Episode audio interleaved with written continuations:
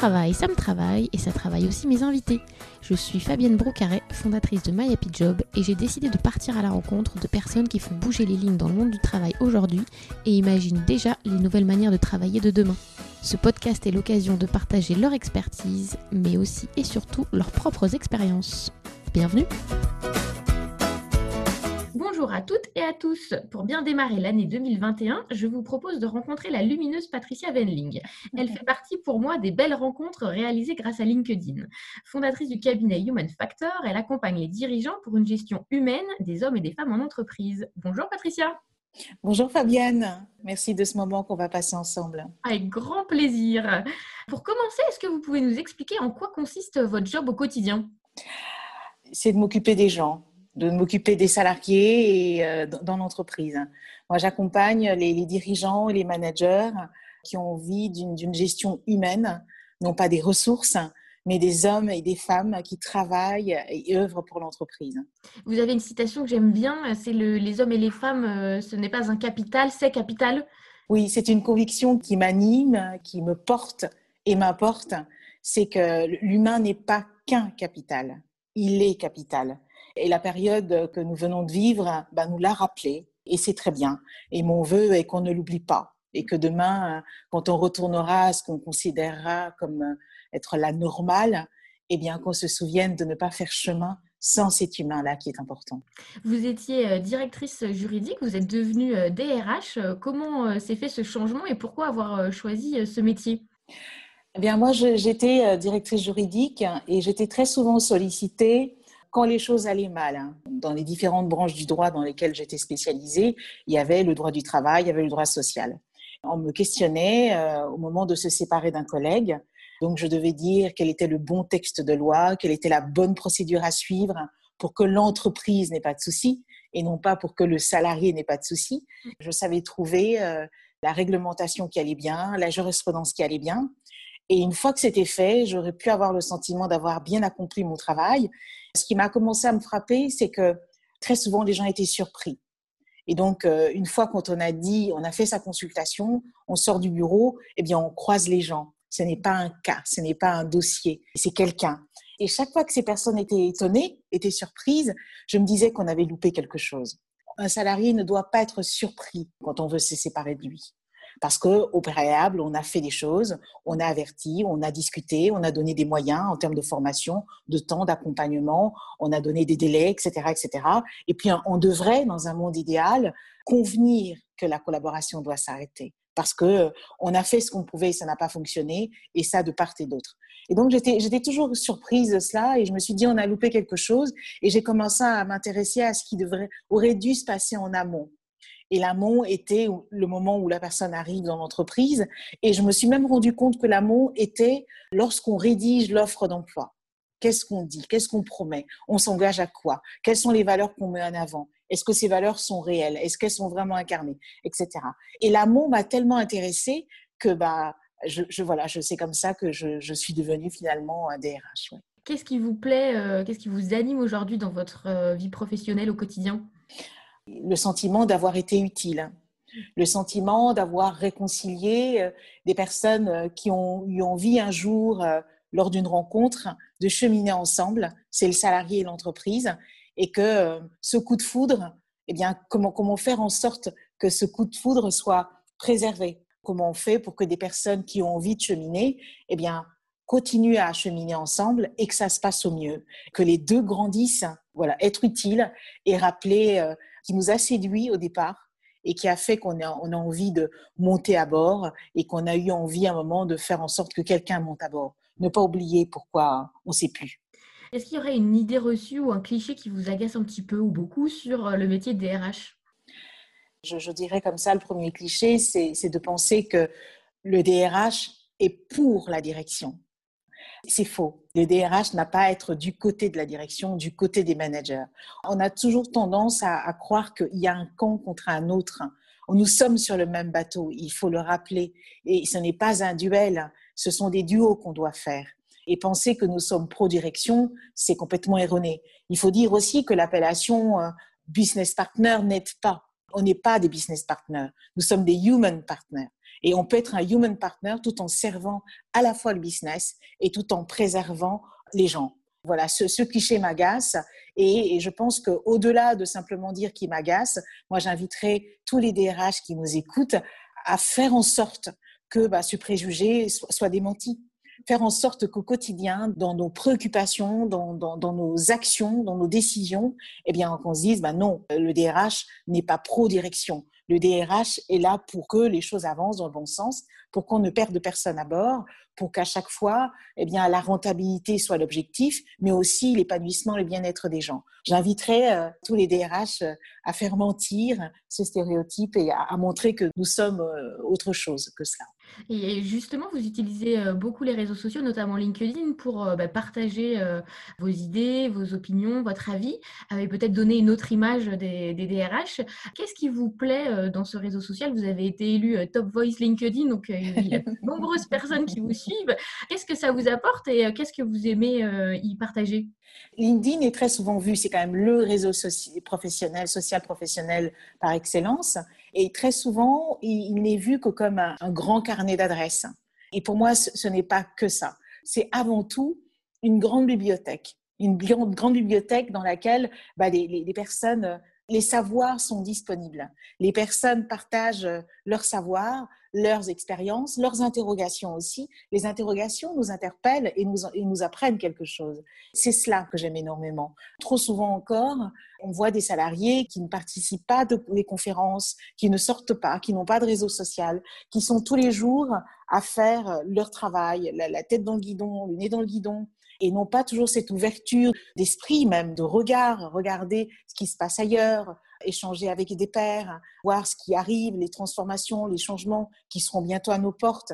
Et moi, LinkedIn m'apporte tout ça, avec des témoignages, euh, j'ai envie de dire, du monde réel. On est dans le virtuel, mais moi, ce que les gens partagent, que ce soit de façon publique ou en messagerie privée, c'est du réel, c'est du vécu. Ils le vivent malheureusement quelquefois dans leur chair. Et c'est important de, de, rester connecté. Parce que quand on est dans son quotidien et qu'on essaie de faire à peu près bien les choses, on n'est pas toujours au courant de ces autres réalités. Et moi, LinkedIn m'aide à rester bien ancré dans cette réalité, à avoir en tête ce qui ne va pas, ce qui dysfonctionne, ce qui va aussi, ce qu'il faut qu'on garde, qu'on préserve, mais ce qui ne va pas et qu'il faudrait qu'on améliore. Et justement, en vue d'améliorer les, choses, notamment bah, dans les conditions de travail, dans le monde du travail et dans nos manières de, travailler, quels enseignements, quelles leçons vous tirez de l'année 2020 qui a été euh, bah, assez particulière, on va dire? Ah, les, enseignements sont nombreux. Euh, ça a été autant difficile que riche d'enseignements. La première leçon euh, que moi je tire de cela, c'est que j'ai envie qu'on se dise bravo. Bravo parce que pour une fois, on a préservé d'abord l'humain. On a mis de côté le business, on a mis de côté le capital et on s'est précipité pour euh, prendre soin de l'humain. Je crois qu'on n'était pas nombreux à croire cela possible et cela a été possible. Et de par le monde, je trouve que c'est une chose formidable et qu'on ne devrait jamais, jamais, jamais perdre de vue. On est capable de cela. Et à côté de cela, il y a de nombreuses leçons. Hein. Les fondamentaux, ce que j'appelle moi les fondamentaux dans les ressources humaines, sont venus à notre secours.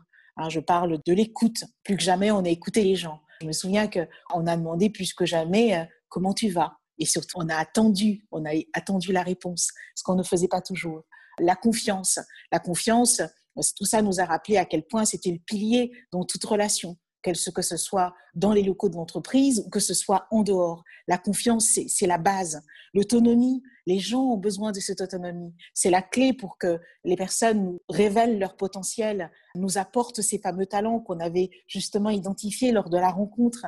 Voilà, ces fondamentaux sont venus à notre secours. Eh bien, euh, oui, quand les choses vont revenir à la fameuse normale, bah, qu'on se souvienne de cela. Prendre soin des gens, même de loin, c'était possible et c'était important. On a appris que le télétravail était un véritable mode de travail. Ce n'est pas simplement une mesure d'urgence, ce n'est pas simplement un geste barrière supplémentaire. C'est un vrai mode de travail qui va nous falloir penser. Ça, c'est un autre sujet. On a également appris que nos pratiques managériales, elles sont à revoir. On le savait déjà. Hein. Ce qui n'allait pas déjà, qui dysfonctionnait quand on était dans les locaux de l'entreprise, eh la présence fait qu'on peut, on peut atténuer euh, les inconvénients. Bien à distance, c'est juste une catastrophe.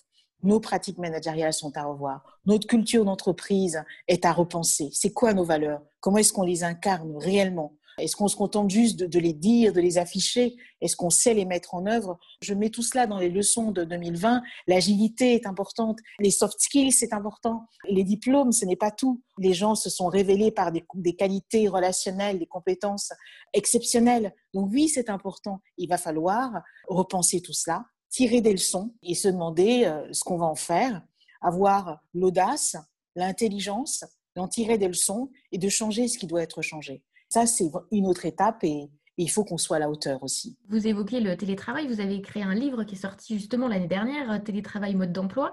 Euh, quelles seraient, euh, si vous deviez partager une ou deux clés pour justement réussir cette transition entre euh, le télétravail contraint et forcé bah, qu'on a pu vivre pendant les confinements, que certains vivent toujours encore aujourd'hui, et un télétravail bah, plus durable, plus pérenne et qui s'inscrive vraiment dans des nouveaux modes de travail et qui ne soit pas une mode à laquelle on, on dise au revoir dans quelques mois Qu'est-ce qui est essentiel pour réussir ce virage? C'est d'avoir bien à l'esprit que le télétravail se pense et se co-construit.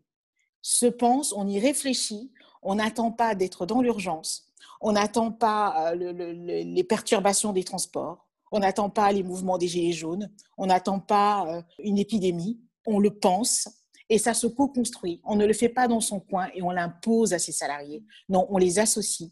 Et ce qui est formidable, c'est qu'aujourd'hui, ils ont eu pour la plupart une expérience de ce télétravail, même subi, même forcé. Il y a quand même des leçons à en tirer, même si ce n'était pas tout à fait le télétravail. Mais on a des choses qu'on peut en tirer. Et ils sont très bien placés pour nous en parler. Qu'est-ce qu'ils ont aimé Qu'est-ce qu'ils ont moins aimé Qu'est-ce qui leur a manqué Quelles sont les pratiques managériales à saluer et celles qui sont à corriger le penser et le co-construire avec eux. Et avoir aussi en tête qu'il faut y aller euh, progressivement. À la révolution, il faut préférer l'évolution. Allons-y petitement, formons les gens. Soyons sûrs que tout le monde a les codes pour bien, parce que télétravailler, ça prend. Hein, manager, ça prend. Manager à distance, ça prend aussi. On doit tous apprendre ce nouveau mode, ce mode de travail. Et euh, bah, pour ça, il faut former les gens. Il faut former les salariés à bien travailler seuls et avec les autres. Il faut former les managers à manager à distance et l'entreprise aussi à, avoir en tête des choses à faire, à rappeler ses valeurs. Comment est-ce que euh, chez moi on retrouvera la confiance, l'autonomie, l'équilibre de vie privée vie professionnelle? Comment est-ce que il est préservé? Comment est-ce que j'y contribue? Comment est-ce que je sensibilise? Donc tout le monde a quelque chose à faire. Donc oui, il faut le penser et le co-construire.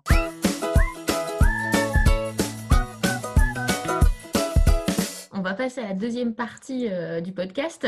Euh, quel métier, racontez-nous, vous vouliez faire quand vous étiez enfant? Qu'est-ce qui vous faisait rêver? Ah bah, Quand j'étais enfant, je voulais être médecin. Je voulais soigner les gens.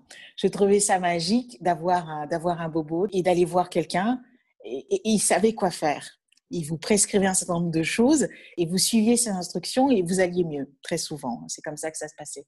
Oui, je rêvais d'être médecin et je n'ai pas pu être médecin, n'est-ce pas? Tout ce qui était matière scientifique, ce n'était pas pour moi. Les chiffres, ça n'a jamais été pour moi. Moi, je suis plutôt euh, lettre et même lettre euh, l'apostrophe. Et à cette époque-là, le jury a décidé, euh, en écoutant simplement mes notes, mes notes en mathématiques, en physique, et le jugement est tombé, tu ne seras pas médecin. Je me souviens que j'ai demandé à, refaire ma seconde pour pouvoir euh, choisir la filière scientifique. Mes parents euh, ont, payé des cours avec un répétiteur en mathématiques, etc. Mais non, les chiffres, ce n'était définitivement pas pour moi. Il fallait que je m'occupe de l'être, tout simplement. Oui, l'humain, c'est ce que j'ai fait. Mmh. Exactement. Mais ce n'est que plus tard que je me suis rendu compte que quelque part, j'étais devenue qui je voulais être. Ah, très bien. Quel est le meilleur conseil que vous ayez reçu euh, d'un point de vue professionnel? Ah ah Je dirais beaucoup. Le meilleur, je ne sais pas.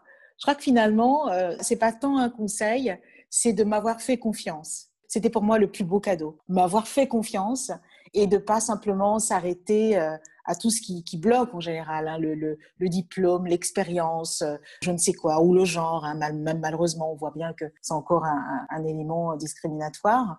Donc oui, de m'avoir fait confiance, simplement. C'était pour moi comme une aire de jeu, en me disant, Patricia, voilà, voilà ton terrain de jeu, vas-y. Et oui, j'y suis allée. Pour moi, c'était ça. La confiance, c'est, j'aime comparer ça à, une paire d'ailes qu'on vous donne, euh, puis vous pouvez voler et vous envoler. À quoi ressemble votre bureau? Je dois le dire. c'est un désordre organisé. J'adore cette expression. Voilà, c'est un désordre pour les personnes dont ce n'est pas le bureau. Et pour moi, c'est très rangé. C'est aussi rangé que, que, toutes les idées que j'ai en tête. Et moi, je m'y retrouve. Est-ce que vous avez des, modèles, des gens qui vous inspirent? Il y en a tellement. Celui qui, qui vient tout en haut de ma liste à chaque fois, c'est Nelson Mandela. Il était en prison et, et il est resté libre. Pour moi, c'est énorme il avait toutes les raisons d'être rempli de, colère, de haine. Et il n'a été que réconciliation, que pardon, que paix. Il a continué à tendre la main et c'est un modèle euh, immense. Pour vous, une journée de travail réussie, c'est quoi? Qu'est-ce qu'il vous faut pour avoir passé une bonne journée au travail? Oh, Avoir été euh, utile ne serait-ce qu'à une personne, une seule. Ça peut être un dirigeant, un salarié, ça peut être un manager, n'importe qui. Ça me suffit, ça me comble. Quelle est votre astuce pour bien concilier vie pro, vie perso? Je ne sais pas si je les concilie bien, mais je sais surtout que euh, c'est ma conviction que, contrairement à ce qu'on peut penser, elles n'ont pas forcément à être séparées. Je pense qu'on est la même personne, que ce soit au travail euh, ou en dehors. Euh, j'ai déjà très bien vécu d'avoir une idée sympa alors que je suis en train de me promener le dimanche et que donc je suis censée être dans ma vie privée.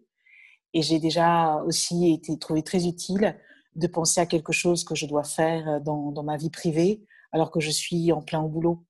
Donc je pense que pour moi la meilleure, en tout cas ce qui me réussit, c'est de ne pas opposer ces deux mondes, c'est de ne pas opposer ces deux sphères et de veiller à chaque fois à ne, ne pas me perdre, que je sois dans l'une comme dans l'autre, et me, me, rappeler que oui, euh, je sais que j'aime beaucoup mon travail, et que ce n'est même plus à mes yeux un travail, mais de me rappeler qu'il n'y a pas que le travail dans la vie, il y a la vie aussi.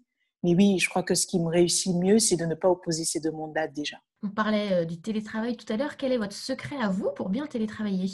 Oh, j'en ai plein. j'en ai plein, mais il y en a un qui me réussit très bien. C'est de passer en mode travail en sortant du lit, en m'habillant comme si j'allais au travail. Et la seule chose que je ne fais pas, et là je, ne l'ai toujours pas faite même ce matin, c'est de, mettre des escarpins. C'est tout. Mais tout le reste, le visage, les vêtements que je porte, pour moi c'est ça. Passer en mode travail par ma tenue vestimentaire. On parle bien d'un bleu de travail, on parle d'une tenue de travail.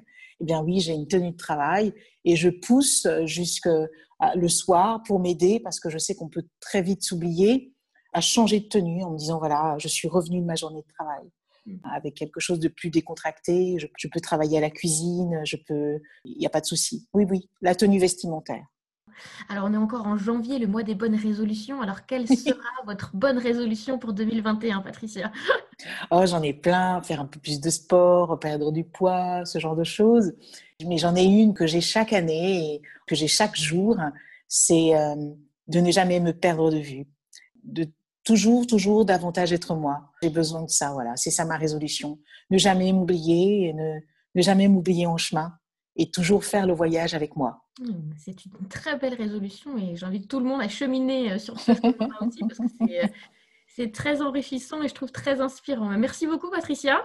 Merci beaucoup, Fabienne. Et très, très, très belle année à vous. Merci beaucoup à vous aussi. Et puis à très bientôt.